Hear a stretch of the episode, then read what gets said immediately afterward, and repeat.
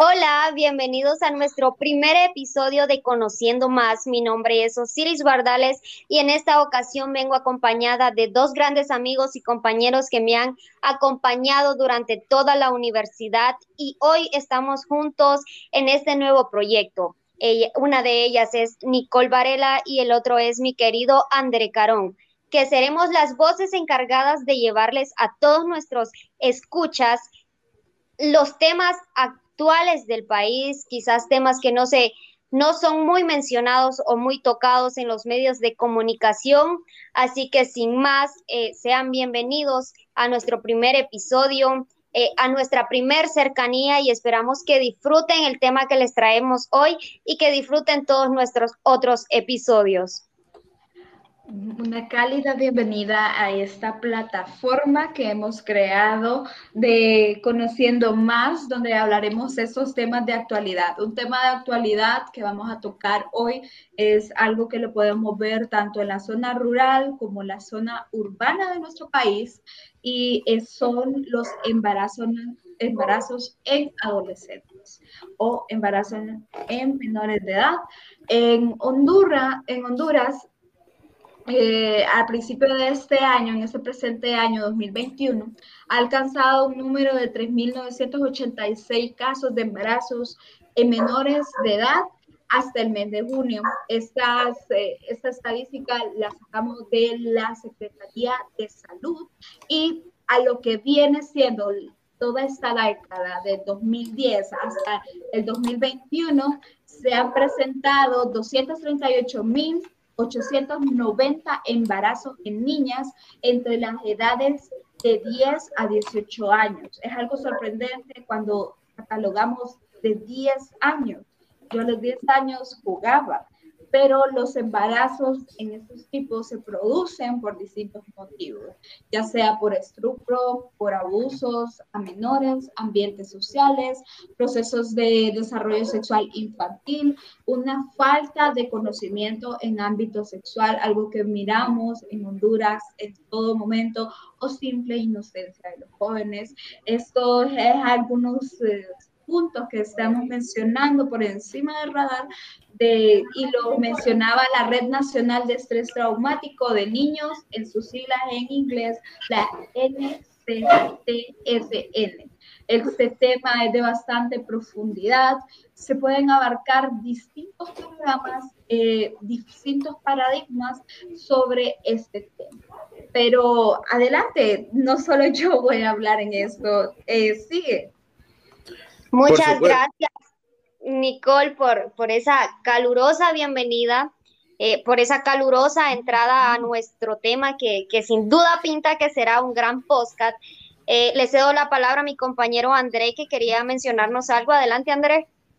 No solo eso, sino que también la Organización de Naciones Unidas, la ONU, mencionó que Honduras estaba en el segundo lugar de las tasas de embarazo en adolescentes de Latinoamérica y también el Caribe, Asimismo, entre muchas de las causas y los problemas vemos que los embarazos pueden eh, no solo producirse por el causa de estrupo, sino también por el mismo desconocimiento de los jóvenes en base a su educación sexual, para lo cual también la Organización de Naciones Unidas ha pedido a Honduras realizar esta clase de gestiones sobre los alumnos y los demás jóvenes del territorio nacional. Sí, si vemos en nuestro país casi no hay una educación sexual en las escuelas, no hay una educación sexual porque es un tema como tabú. Déjenme decirles que no estamos solos en nuestro primer episodio. Tengo el placer de, de, presentarles a nuestra invitada de hoy, que ella es una madre de familia, una madre de familia que ha vivido ya muchas experiencias, que tiene sus hijos ya grandes, tiene su hija ya mayor, eh, dos más pequeñas, y ella nos dará como sus puntos de vista acerca de mm, acerca de qué haría ella como madre si una niña le hubiese salido embarazada de 10 años, como lo mencionaba mi compañera Nicole, pero le dejo esa parte de, de esa entradita a nuestro debate a André para que ya nuestra invitada entre en lleno. Claro está, y tal como dijo Osiris, ahorita iniciaremos con esta parte de la visión que podrían tener las madres de estas niñas, porque no siempre es solo ver lo que nosotros como tal hemos investigado, sino también ¿qué pasaría de parte de una madre? O también lo que nosotros hemos logrado ver dentro de nuestra investigación, dentro de nuestra experiencia y las personas con las que hemos tratado que han pasado por esta clase de sucesos. Entonces, demos paso a la, madre de Osiris para lograr empezar este debate. Sin más, eh, les presento a mi querida y preciosa mamá Betis Bardales. Hola, ¿cómo está? Hola, bien. Hola, bien. Todo, todo bien. Bien, eh, nos escuchó mencionar que, vamos a, tocar los temas de embarazo. Creo que usted me ha visto en este proceso de la investigación, que yo me he frustrado. Eh, ¿Cómo es posible que niñas de 10, 11, 12 años salgan embarazadas? Para usted, ¿qué factores pueden generar esto? Eh, lo primero es en el hogar, porque como se dice, el hogar es donde el niño va criando, la niña va criando Después llegan a la escuela, ¿verdad? Pero tienen que llevar una educación, una educación del hogar, de papá, de mamá. Se mira tantas cosas como usted decía, Osiris, eh, que usted es impactada ¿verdad? por lo que están investigando. Yo le dije, yo no, porque yo vivo en un pueblo y en el pueblo se dan una de de niñas embarazadas. ¿Por qué? Porque viven con solo mamá o con solo papá. O sea que eh, la desintegración familiar es uno de los causantes de esto. Así es, ¿por qué? Porque como le di, una vez estábamos platicando con usted y ahí se dice que es como una cadena, que así como va la mamá, va la niña. ¿Por qué? Porque no tienen una educación sexual, como dijo usted, como dijo usted, yo tengo mi hija mayor, la tengo a usted y tengo a mi chiquita, ¿verdad? Pero yo desde cuando a ustedes les vengo hablando tanto a las dos ustedes, que ya están mayores, y mis dos varones, porque casi es igual en el varón y la hembrita. Entonces, yo todo el tiempo, cuando ya ustedes llegaron a 10 años, yo les he hablado lo que es. Nunca he andado con Tahuay que con miedo o con... No, yo a ustedes les he hablado lo que es. Entonces, mire, una de 29 y otra de, de 21, para mí es un orgullo tenerlas. Va, una ya casada, usted sigue en su estudio. Entonces, las niñas que salen embarazadas, hay un problema en el hogar, que los papás no se entienden, que como le dije, viven con mamá o con solo papá. Entonces las niñas, por eso, aquí en el pueblo se mira una de niñas, pero es que es un montón de niñitas embarazadas. Allí en la clínica periférica, niñas de, de 12 pariendo, de 13, de 14. Es lo más, más bien aquí en nuestro, en nuestro pueblo. ¿Por qué? Por lo mismo, porque como le digo, hay, hay unos ejemplos grandes yo estaba platicando con usted el ejemplo que tuvimos con una vecina, ¿verdad? Que ella, eh, el esposo le pegaba, vino la niña y ya ahorita de 13 años. de 13 años la niña ya tiene a otro niño, son niños creando niños. Y la verdad, como decía mi mamá, que, que en el pueblo es bastante, o sea, como ya no, ya no impacta, sino que ya es como costumbre ver a, a niñas salir embarazadas. Por ejemplo, aquí en mi pueblo, antes de darle paso a mis otros compañeros, aquí en mi pueblo hubo una niña de nueve años que salió embarazada. O sea, niña de nueve años. ¿Qué iba a hacer una niña de estas con un bebé si no sabe, no sabe absolutamente nada? Le doy el pase a mis compañeros por si tienen alguna pregunta a mi mamá o por si quieren aportar algo al tema.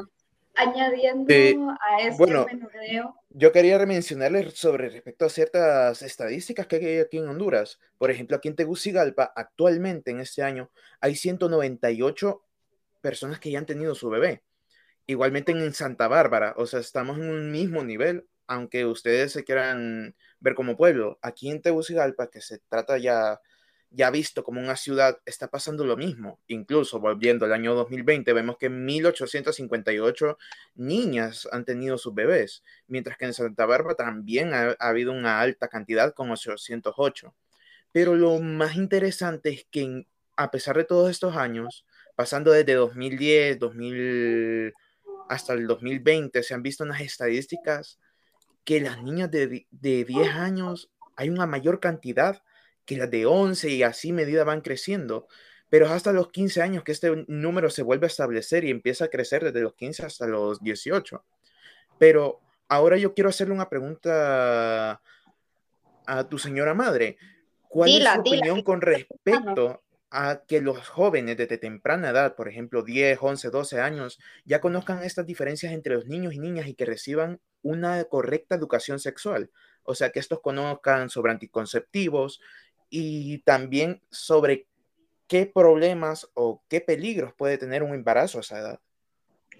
Eso sería excelente, eh, que en las escuelas, en los colegios, que ya no tuviéramos o tengan los maestros o licenciados, como se les diga, pena de hablar de estos temas para que los niños ya queden de, queden de cuarto grado, porque ahora un niño, ustedes saben con la tecnología que hay, entonces ahora un niño ya de cuarto grado, se les puede estar hablando ya de lo que es, como les dije yo, este tema del sexo, es que hay, bueno, en las escuelas casi no hablan de eso, porque los maestros les dan pena. Yo les voy a hacer un recordatorio cuando estaban en sexto grado mis criaturas, eh, Osiris y Ángel Santiago, que son mis hijos. Tuvieron que llamarme a mí como madre de familia para que les fuera a hablar a las niñas sobre su menstruación, porque el maestro tenía pena tenía pena de decirles a, la, a las niñas, ustedes ya tienen esto ya estaban en sexto grado, ya tenían, unas ya tenían 12, otras para cumplir los 12, entonces, y no, ya mi muchacha ya sabía, yo ya le había platicado, ya le había dicho lo que es. Entonces, eso en las escuelas, en los colegios, nosotros como padres de familia también hablarles a nuestros hijos de, de, de esto, porque si no se habla, entonces los niños, peor ahora, con esa tecnología. Sí, ahora se dan cuenta de la sexualidad de, otra forma. Dime, Nicole.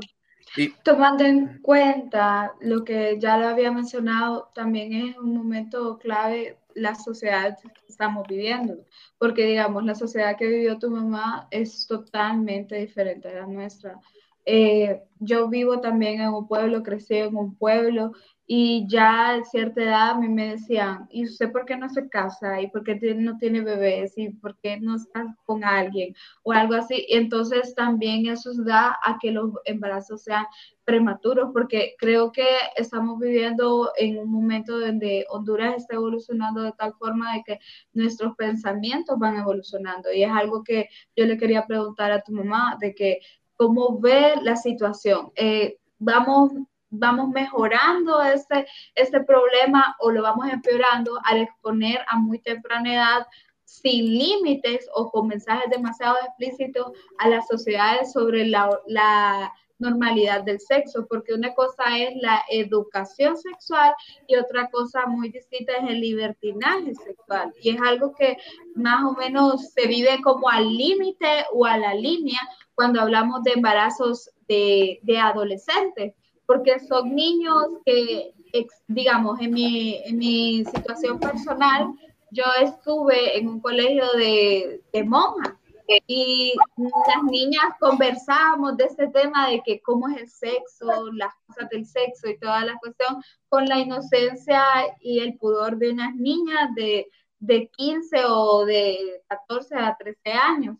Pero no es lo mismo a las conversaciones que pueden tener personas, digamos, de zonas donde son más marginales o son zonas donde los padres están poco atentos yo le voy a, yo le voy a hablar de mi persona. Mi madre nunca, nunca me dijo algo de, sexo, nada de relaciones sexuales, eh, nada de nada, me dijo mi madre. Entonces, uno va aprendiendo, ya tengo 50 años, yo fui aprendiendo, mis amigas no, no, lo, no platicábamos nada de eso. Me, mi menstruación me vino a los 17 años. Yo no le dije a mi madre, madre, mire esto, mire el otro, mira, porque ella, una señora de avanzada edad, ella no, nunca nos dijo nada, más a mí, que conmigo decía que tenía confianza.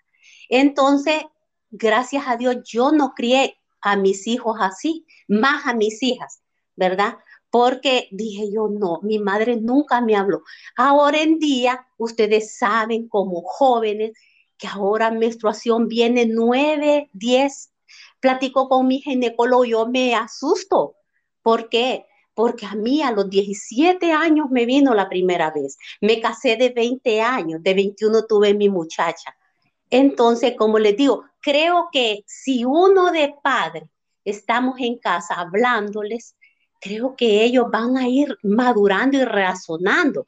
Pero como dijo usted también, hay personas, hay gente tan humilde, tan pobre, tan bien de mente, que más bien le da pena hablar de esto.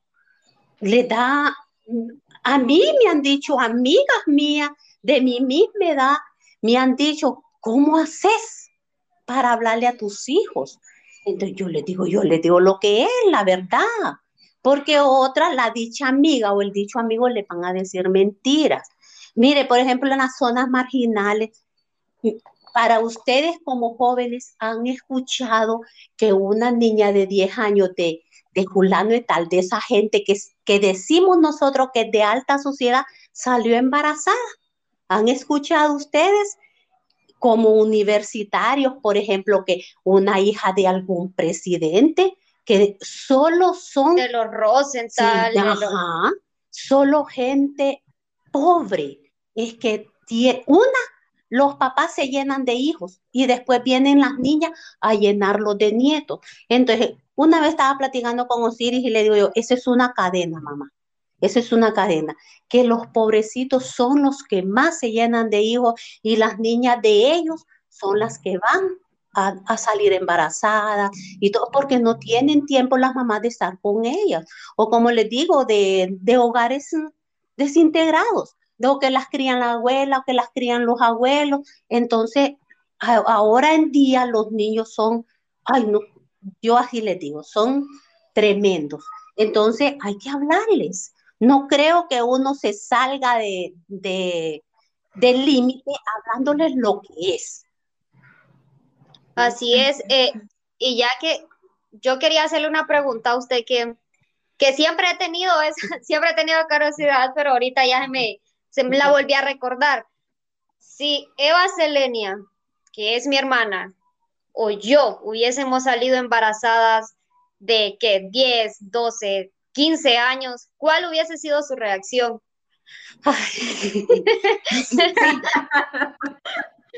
Como madre, le voy a decir que para mí hubiera sido difícil, difícil, porque todas nosotros, todas las mujeres de los bardales castellanos, ya nos hemos casado de 18 para arriba.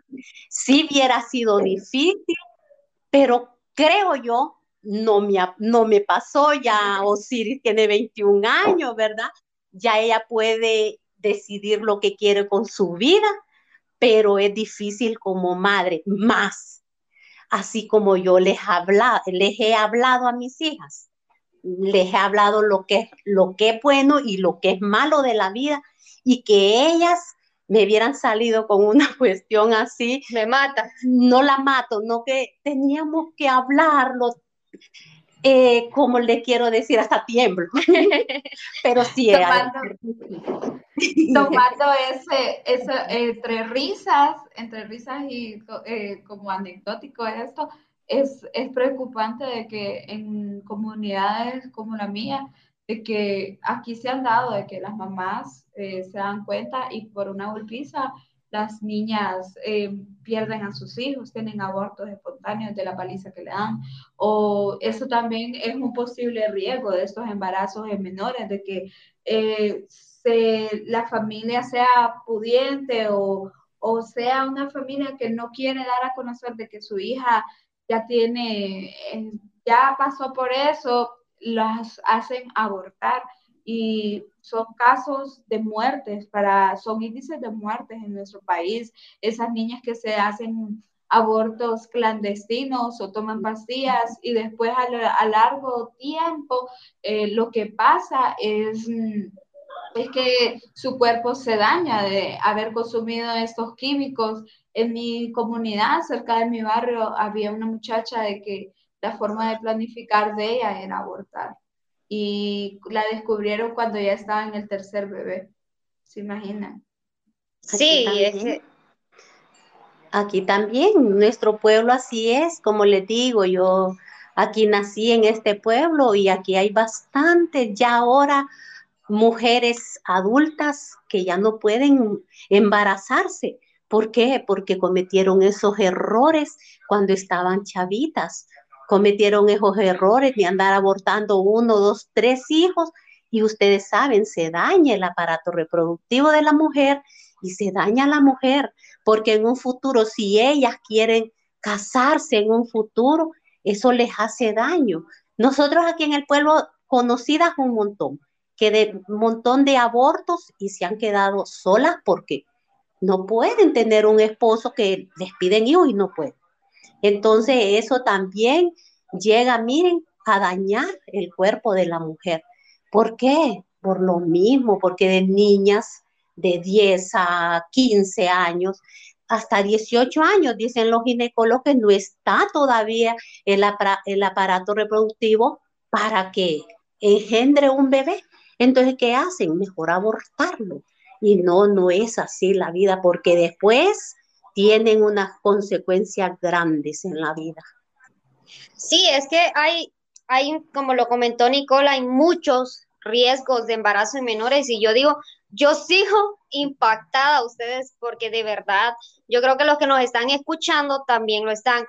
Incluso eh, lo comentábamos en clase con, con nuestro supervisor en la investigación, que es el licenciado Mario Serna, que él dice que no se imagina a su, a su bebé, a su hija de 12 años embarazada. Y ya se imaginan ustedes a una niña de 10 años. O sea, a mí no me cabe en la cabeza ver a una niña de 10 años embarazada. La vez que pasó lo, de, lo del centro de salud donde andaba una niña de 9 años embarazada, a mí me dejó. Sí, aquí es.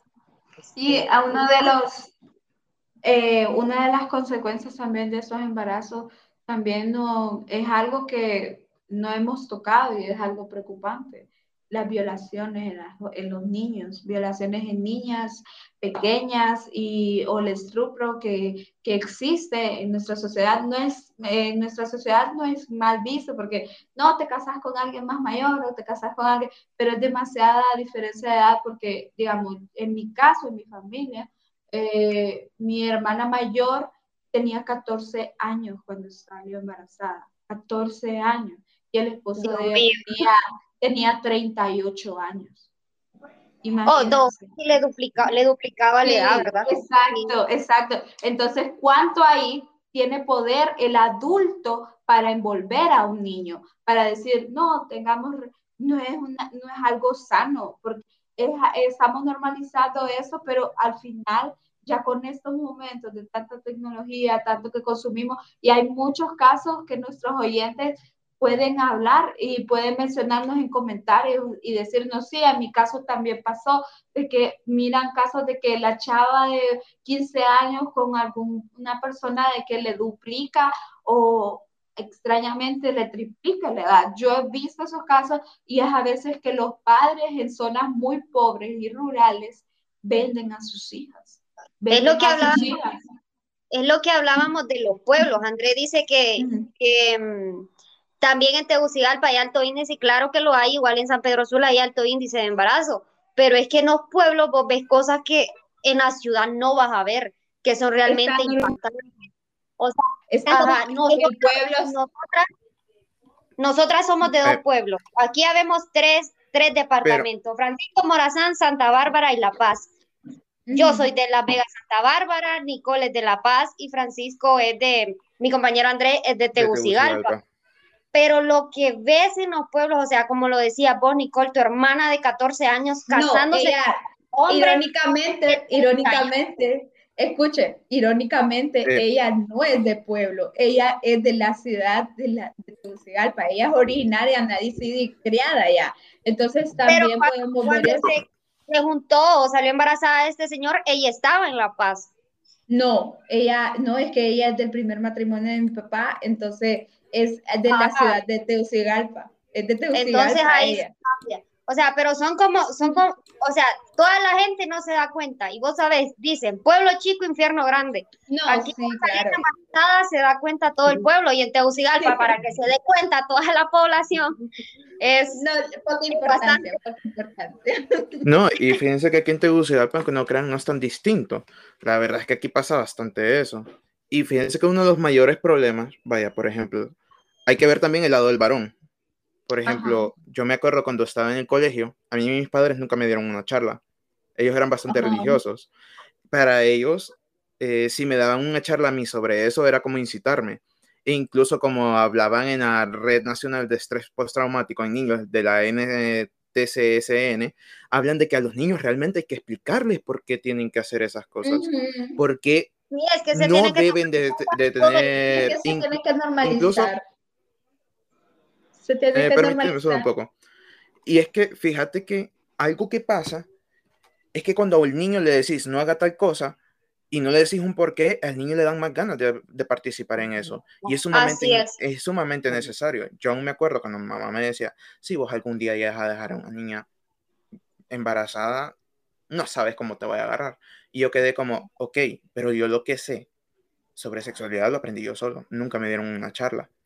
Por ejemplo, hablando un poquito más explícitamente, eh, aviso para los, los oyentes, a mí me decían mis mismos compañeros del colegio que el líquido preseminal era como la saliva.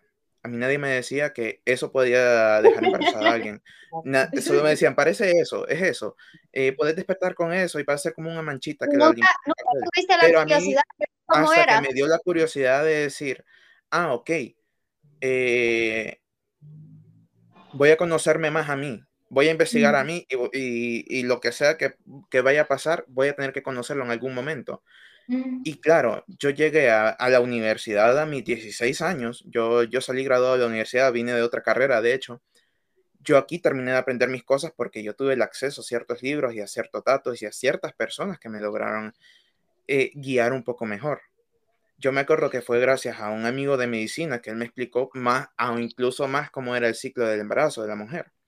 Por ejemplo, eh, o sea, lo hablábamos, lo hablábamos nosotros eh, cuando estábamos haciendo la, investigación, es que la educación sexual es fundamental ustedes. O sea, y el caso es que no es solo en la mujer. Yo agradezco, yo agradezco a mi mamá y que ella o sea, me ha tenido confianza toda la vida y ella me ha explicado todo. Incluso se lo ha hecho con nuestros hermanos. A nosotros nos sentaba y nos decía esto, esto, esto. Mi papá nos compraba libros. Incluso todavía tengo esos libros donde están muñequitos explorando su cuerpo y todo eso. Creo que eso, eso me ha ayudado a mí para tener la madurez sexual que tengo. Y fíjate que te voy a decir algo. Eh, vaya, por ejemplo, normalmente la gente relaciona a la gente de pueblo que no va a saber las cosas.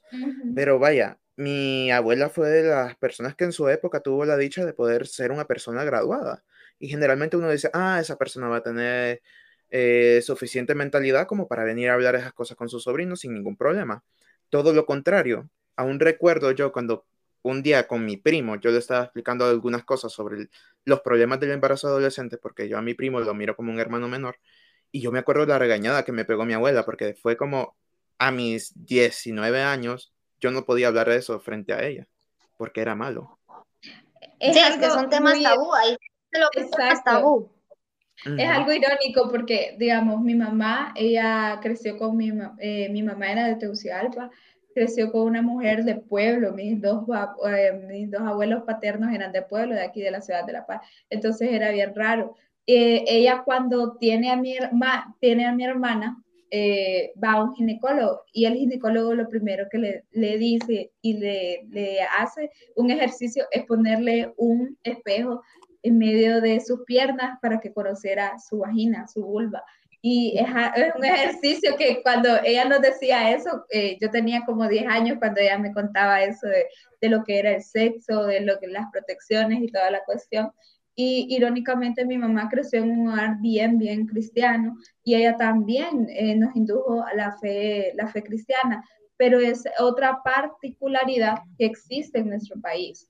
la gente de que son católicos o son creyentes en algo, en un Dios todopoderoso, también son las personas más erradas para hablar de sexo. Hablar de sexo no es malo y, los que nos están escuchando, si son padres, deberían eh, ponerse el corazón en el corazón. Eh, es, es, un conocimiento válido. Es como decía nuestro compañero Andrés, que él no sabía que era el líquido preseminal y ahorita Andrea me acaba de abrir los ojos porque yo tampoco sabía que había líquido preseminal. Sí, de hecho sí, hay un líquido preseminal que, va, que es el que va antes de que extra la, expulsión de semen. Ya ve, pero es el que limpia todos los ductos. Un dato con esto, muchas personas, yo, permítanme, hay un dato aquí para de, de varón a varón y también para las mujeres que nos estén escuchando, eh, las personas pueden llegar a embarazarse mediante el líquido preseminal porque también puede llegar a trasladar esperma del hombre. Por eso siempre hay que usar métodos anticonceptivos, refiriéndome a lo que es el condón. El condón también está para hombres y mujeres. No solo hay de hombres, no solo hay de mujeres. y siempre eso le ayuda a prever esa clase de ETS, o sea, enfermedades de transmisión sexual. Así que, aunque ustedes lleguen a ser Ah, otro dato, no siempre la mujer la puede ser infértil, el hombre también puede ser infértil. Y en casos también debe el, hombre no solo echarle la culpa a la mujer, también debe hacerse examen a sí mismo. A sí mismo, si está casado con su pareja, también hay otros métodos anticonceptivos. Usted tiene toda la razón, le digo así. Por eso cuando tengan relaciones sexuales, yo creo el consejo que les doy, ponerse el preservativo. Porque, como dijo usted, ese antes, ese poquito, eh, pueden llevar espermas, lleva espermas. Y entonces, y si la mujer está fértil, allí son los embarazos no deseados. Entonces, si van a tomar eh, pastillas, bebérselas. Si van a usar preservativos, ponérselas antes.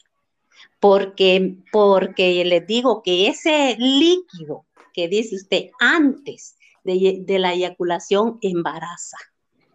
Miren cómo les digo eh, mi madre, yo soy católica, como estaba diciendo Nicole, yo soy católica, pero yo no he tenido tabú para eso. Y como les digo, mi madre todavía, todavía, que yo le hable de algo así como estamos hablando ahorita, les digo que se pone como camote, rojita, rojita vieran cómo se pone. Y yo le digo, mami, es, esto es una plática que es uh, común, nosotros podemos hablar. Y ella se pone rojita. Tengo una hermana que también, ella es uh, católica, ella, ay no, que Dios te va a castigar porque cómo hablas, eso es vulgaridad. No, hablar de sexo no es vulgaridad, hablar de sexo más bien se llena uno, por eso, miren, le voy, a, le voy a decir algo de mi madre. Mi madre vino a conocer un ginecólogo a los 62 años.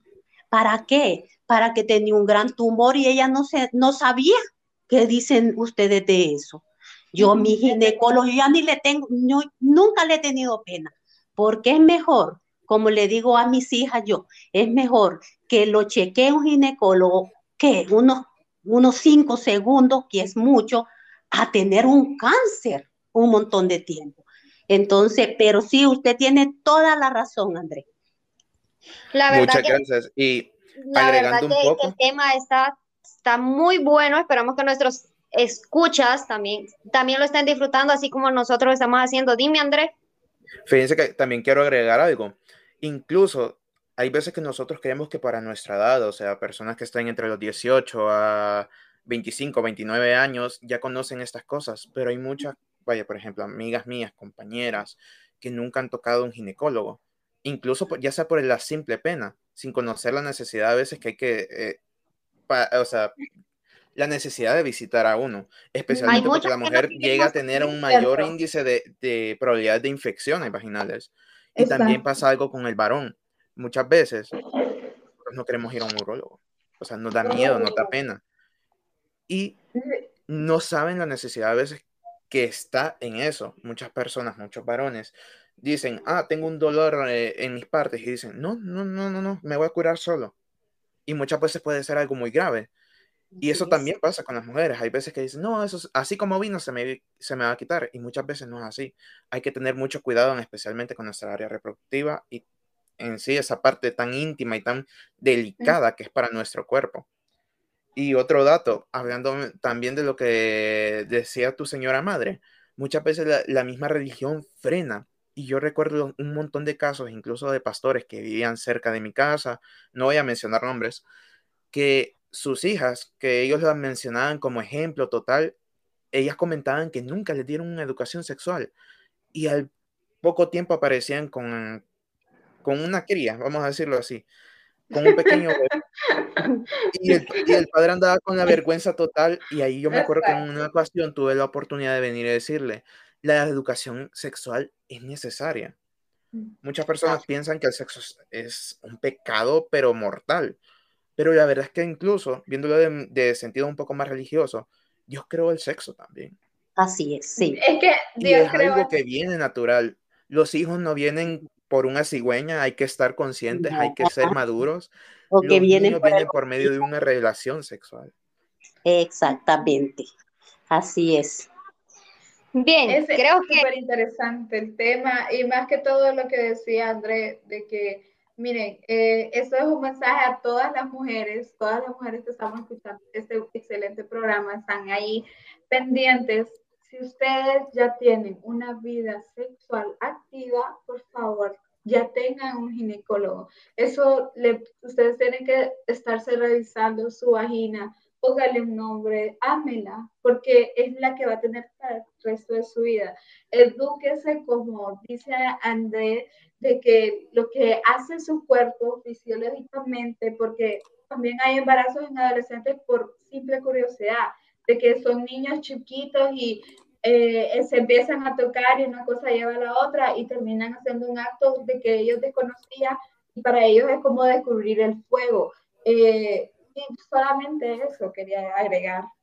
Y agregando un poco lo que dijiste, incluso de eh, la misma organización que antes hemos estado mencionando, de la NTCSN, menciona que los niños a partir de los 7 años a 12 años deben de conocer, o sea, deben de recibir esa educación sexual.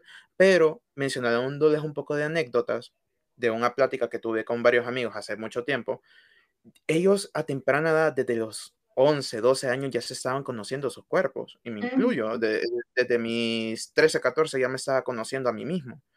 Y pasa mucho, eh, ustedes no sé si me pueden confirmar luego, por ejemplo, nosotros los hombres no tenemos tanta pena cuando estamos entre nosotros para hablar de ese clase de temas, pero entre las mujeres tienen un poquito más de, de pudor, vamos a decirlo así. para mencionar mi círculo con mis primos tenemos, ustedes saben cómo soy, ¿verdad? Mi mamá sabe cómo soy. Y, y, los que nos están escuchando pronto van a ver cómo soy.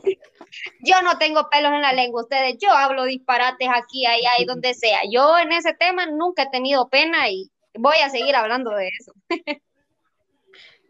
Eh, sinceramente, si lo ponemos así en correlación, porque Osiris es una chava y yo soy otro tipo de chava, en realidad es más que todo, ¿sabes por qué no se habla? Porque está mal visto, porque si vos hablas de eh, una vida sexual, significa que ya no eres virgen.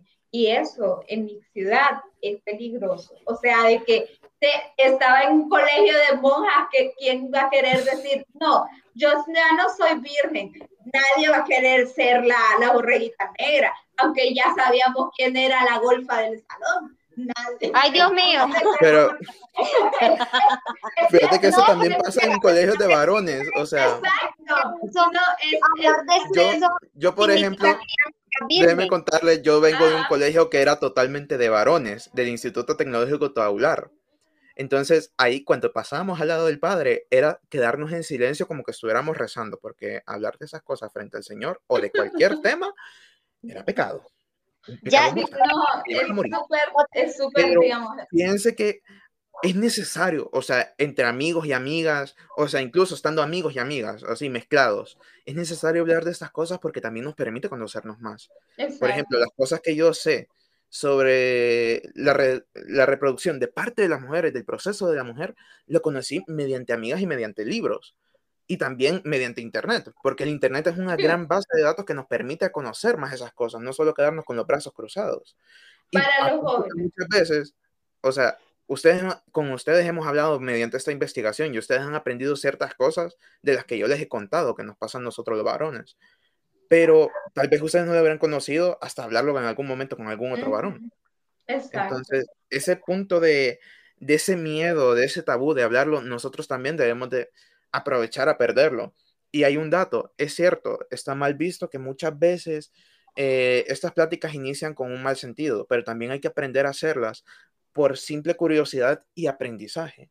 Y hay que aprender a poner esas barreras también, de que sea de aprendizaje para todos porque eso nos me permite gusta, crecer como persona. Me gusta, me gusta el punto de, de Andrés, de que eh, la versatilidad, hablarlo con diferentes personas, hablar con diferentes puntos, porque es algo de que, digamos, Osiris, eso es lo que me gusta de ella, de que ella es versátil en esas cosas. Y yo en mi grupo de amigas eh, tengo bastantes personas de que son bastante sexualmente activas y toda la cuestión. Pero también había algo que Andrés nos enseñaba y mediante esto de la investigación nosotros hablábamos sobre lo que es el sexo y todas esas cuestiones y Andrés nos explicaba cuestiones que del otro lado de, de la, del varón que uno queda como, ah, así funciona, y uno nunca lo había pensado, uno nunca lo había pensado como las erecciones espontáneas, eh, y le puede hacer algo, un comentario para eso, te voy a dar también dentro de la educación sexual, el porno no es real. El porno, lo que a la mayoría de jóvenes, ¿cómo conocen el sexo? Por medio del porno. Y es que la industria, industria Después quiero decir algo respecto a eso, en especial para varones y mujeres. Ok, sí. El porno no es real. Una vagina nunca se va a ver así, un trasero nunca se va a ver así y un pene nunca se va a ver así. Eh, es todo un proceso. Entonces, no estén aparentando a sus parejas sexuales con actrices porno o Y fíjate que eso ha afectado psicológicamente muchos de los varones. Y te lo voy a explicar por qué. Porque muchos varones, y esto ha pasado desde antes, que se acomplejan por el tamaño de su miembro. Y es que muchas veces no saben que incluso un miembro puede medir de, 13 centímetros en base a, a 15, 16. Es que es el básico. Y incluso ellos creen muchas veces eh, creen que eso es un tamaño inferior, que es un tamaño mínimo, pero porque por medio de las escenas pornográficas miran que, que el actor tiene, está bien dotado. 18, 20, 24. Y muchas veces tampoco conocen que hay dos tipos de, vaya, por ejemplo, hay dos tipos de, de, de, penes, está el de carne y está el de sangre. Y ustedes ah, se preguntarán cuáles son esos dos. Yo sé por ejemplo, el de carne es aquel que solo se, eh, solo se pone erecto sin cambiar su tamaño, mientras el de sangre sí logra cambiar bastante su tamaño. Y muchos incluso están acomplejados por eso. Otro dato, y esta es una recomendación para los varones, en especial para los que se casen y quieran mantener una vida sexual activa con su pareja sin tener un, algún bebé, es realizarse una vasectomía. El caso con la vasectomía es una pequeña operación que se hace el varón que puede ser reversible y para el momento que ellos quieran tener realmente su, su bebé, simplemente van a asistir con una cita previa a realizarse esa, esa operación para volver a poder tener... Eh, ya, para, ya para ir cerrando hipótesis, yo quiero que, que mi mamá eh, dé como un consejo para todos los padres que nos están escuchando y para los niños, o sea, que no se tenga el tema de la sexualidad como tabú. Así que algún consejo que quiera dar. No solamente, ¿verdad? Decirles a los niños porque desde 10 años hasta más los varones, eh, hasta 100 años. Nosotros las mujeres caducamos. las mujeres caducamos, el varón no caduca. Eh, ellos pueden tener 100 años y echar sus espermas y, va, y embarazar. Y embarazar. Y en, qué decirles a, a los papás de los niños de 10 a, a 15 años, hablen con sus niños, siéntense con sus niños, háblenle lo que es, nada de andarles diciendo que allí, que esto, que no, hablarles lo que es, más ahorita como estamos, en, ahorita hay una perdición grande. Entonces, a sentarse y hablarles lo que es sexualidad. Una, ya de 18 en adelante, que usen preservativos y no quieren ser papás a temprana edad. Van a llegar, van a tener esa etapa. Los que quieren ser padres, los que quieren ser madres, van a llegar. Los ginecólogos eh, aconsejan a la mujer que la edad de tener hijos y bien es de 25 a 35 años. Entonces, mujeres, a cuidarse si no quieren salir embarazadas, los papás aconsejar a sus niños, hablar con ellos sin andar con pena, hablarles lo que es. Y André, y André como, como hombre, felicitarlo, porque sí tiene una capacidad muy grande, se mira que ha, ha leído, se mira que ha hablado, me encanta cómo, cómo ha explicado el tema.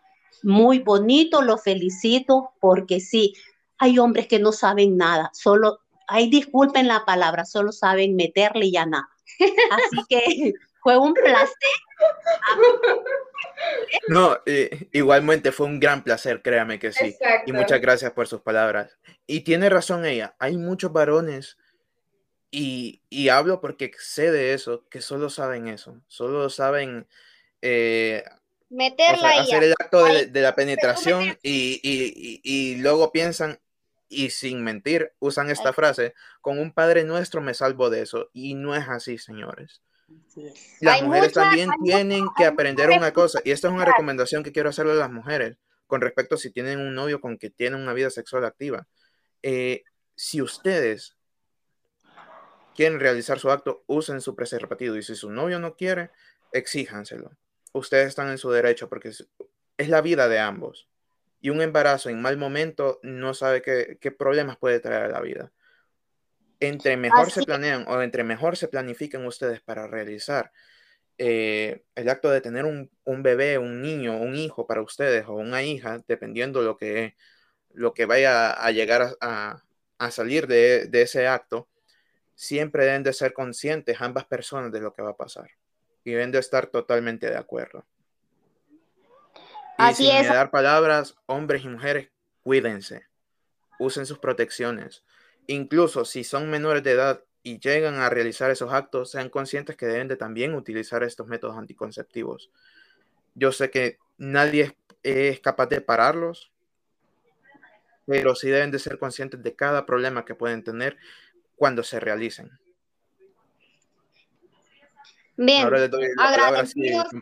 agradecido, con, con mi mamá por estar aquí, por darnos todos consejitos, agradecido con, con André y con Nicole, que, que sí hicieron este proyecto como debía ser, se expresaron, eh, dieron sus puntos de vista. Y la verdad que este es un tema que podríamos hablarlo por horas, Esperamos tener la oportunidad de, poder crear otro episodio siempre hablando de esto, de hablando de cositas que se nos quedaron fuera. Así que agradecerles a todos los que nos están escuchando y a los participantes de, este podcast por haberlo hecho el primer, por haber hecho el primer episodio, todo un éxito, porque para mí ustedes, lo que aprendí hoy, lo que escuché hoy, es un éxito. Espero que para ustedes y para todos los que nos estén escuchando haya sido igual. Así que un enorme gusto para todos y todas y dejen sus preguntas para el próximo episodio de nuestro podcast. Dejen en la cajita de abajo de comentarios el próximo tema que ustedes desean que hablemos y nos veremos en el próximo capítulo de nuestro queridísimo podcast Conociendo Más. Los queremos. Nos vemos. Muchas gracias. Bye bye.